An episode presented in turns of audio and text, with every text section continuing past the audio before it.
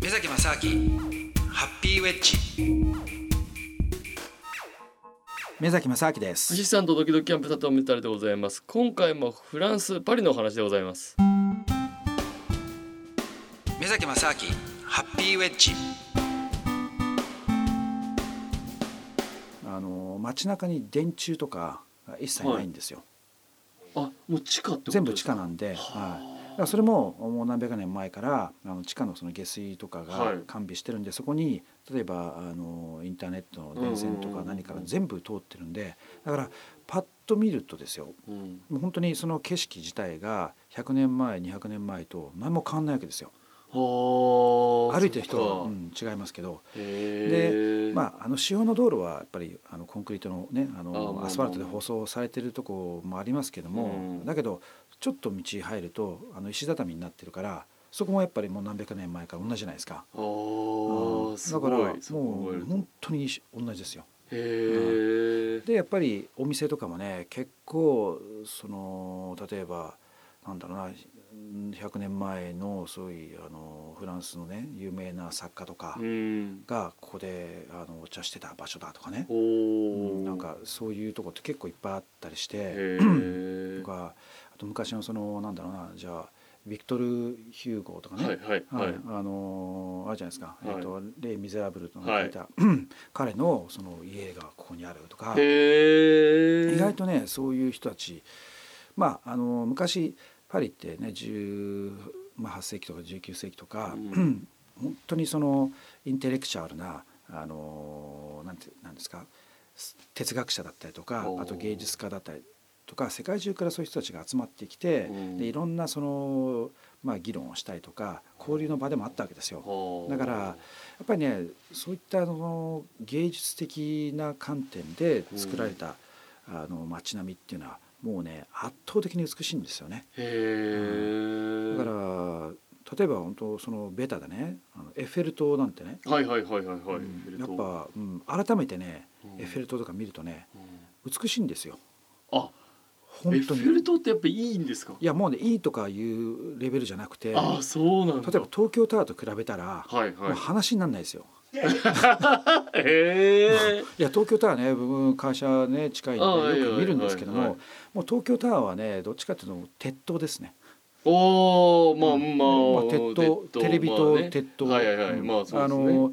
要するに鉄の塊 でえーとこうわーっと作った感じああまあのまあまあ、うん確かに要するに機能を機能としての鉄塔っていうふうにしか見えないんですよああ確かに、はいだけどどエッフェル塔はうん鉄塔って思わないですもうね芸術作品ですよへ完え全なるそうなんだははいいもう色もね形もうんもう圧倒的に美しいんですよ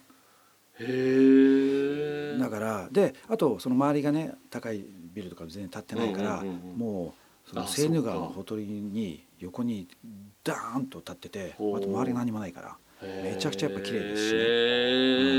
えだからいろいろね本当にねそのなんていうんですかね、うん、街歩いてるだけでもねいやーなんかうんこれインスピレーション湧いちゃうなっあてあいうね、うんだかからなんなんかパリは本当いいですよ。へえ、なんかこうなんですかエッフェル塔、まあ、あと なあのあの辺ってなんでなんでしたっけ観光地いわゆるはいいっぱいあるじゃないですか、観光客の人もだからすものすごいいっぱいいるってことですよね。いやもうねだってフランスは確か世界で一番、えー観光客が多いですよね、あーだからあの、まあ、年末年始もそうですけどもあの夏なんかはねすごい観光客多いんですよただ面白いことにあのフランス人ってあの働き方もねうんあのすごく、まあ、あのこだわりがあって、はいで週労働時間が35時間なんでえ法律で決められてるんですよ。週にうん35週時間35時間、はい、1日7時間で、まあ、終わりなんですよ。で結構ねだからお店なんかすぐ閉まっちゃいますし、あうんーで地方なんか行くともうねもっと働いてないですよ大体ね例えばお店とか行くと昼間の間閉まっちゃうんですよだから12時から あーやってないん2時だ半とかへーうんやってないしで2時半とか3時ぐらいにまた来いとかっつってあでー2時半とか3時にオープンしてまた5時ぐらいに閉まっちゃうとかねええそれが普通のそのコンビニみたいな店がそんな感じなんですよコンビニとかないですけどもああだからまああのそういうね働き方だけじゃなくてあのバケーションとかもうん年間に確かね、えー、と6週間か8週間とかあすげえある休むんんでだすよ。はい、ですそそれもまあ法律で定められてるんでああそれはすごいなだから夏とかになるとうんもうね、パリにフランス人がいないんですよ。あもうみんなどっかで行そっうみてんんなバだケーションでいなくなっちゃうから だから外国人しかいないんですよ、夏ええにパリとか行っても。そうかはい、だからそのぐらい面白いね、うんあのーそういったなんていうんですかね観光地としての、あのー人気はすごいあるんですけども、うんやっぱりね観光客が来るだけのそのものはねその見るものはやっぱあって別に簡単に言うと、あのー街全体が、まあ、巨大な美術館っていう感じですよねへえ本当に美術館に住んでるって感じ。へえだかすらごいだから僕の友達なんかも本当パリにずっと住んでる人なのに、うん街歩いてて「いやーパリって綺麗だよね」とかっつってあ実際住んでる人が言うんです住かんそでれる人がつぶやいてますから「いやはあ本当にパリ綺麗だよね」とかえー、もうずっと住んでてもなおうん綺麗なんだそうなんですよそうなんですよだからそういうね人々のこだわりっていうのがあるから、うんやっぱりね何ていうんですかねあのそのセンスも違うんですよ。そのうん例えばあのオルセイ美術館とかね、うんうんうんあのまあ、日本にたまにその一部が来てたりするのがあるんですけども、ありますねはいオルセイ美術館ってもともとはね、えー、と駅だったんですよ、駅うん、あへーのあの電車のねはい電はい車はいとか汽車の駅だったんですけどもその駅の駅ってすごく天井高いじゃないですか。はいで要するに巨大なその箱物みたいなものですよね。はいそれを、えー美術館に変えし変わってるんですよ。はいはいははいだからそういうそのなんていうんですか昔に使ってたものを違う用途で、い、うんうんうんうん、それもかっこよく作ってるんですよね。へえ、だからなんていうんですかねその芸術というかすあのーセンスがすごく良くて。うんうん、一個一個のね、なんかその街並みのそのちっちゃい例えばお店とかもね、あーこのまあ、例えば資本が西洋の資西洋というか世界的なあのブランドの資本とかも、うんまあ、お店もありますけども、うんでもやっぱりすごくローカルなそこでしかないようなねあーこだわりを持った店とかもたくさんあったりしてへえでそういうところはやっぱりねあのお店の作りから置いてあるものとかものすごいこだわってるから一個一個のねなんかねかっこいいものと違うんかですね綺麗なものがたくさん置いてあったりとかしてあーうんだからなんか嬉しくなっちゃうんですよねそうやって歩いてたりとか見てるだけで。あーテンション上がってくるような感じなんですかねそうですねあーてか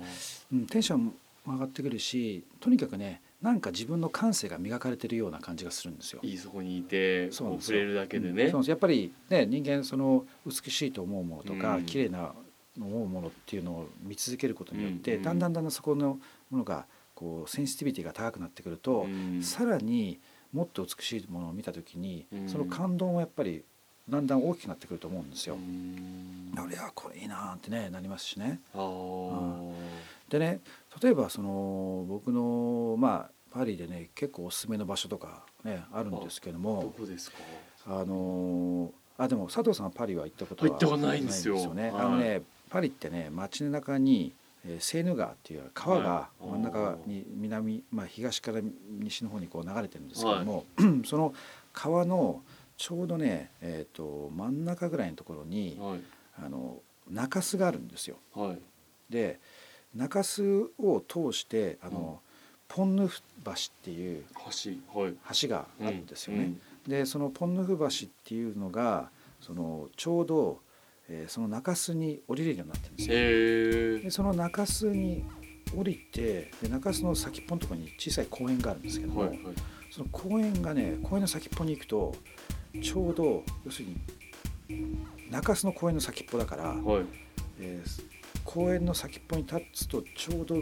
川のど真ん中に立ってるような感じになるんですよ。あーはいはいはいはい左右が何にもねうんうんうん水だけででそこに観光用のボートとかが左右ボンボンボンボン走っていってでだけど川だから目線としてはあのちょっと下になるわけですはいね。はいはいで堤防みたいなものがあって、その堤防の上からはあのいろんな、博物館とかあとパリのその街並みがそれもそんなに高いビルじゃなくて古いうん本当にあこの景色って300年前から一緒だろうみたいなもものがずっと立ってるわけですよはだからそこからの景色は本当にへ全部変わらないえあでーそこに結構ねそのシテ島っていうんですけども、はいそのシテ島の公園には意外とねあの平日とかでも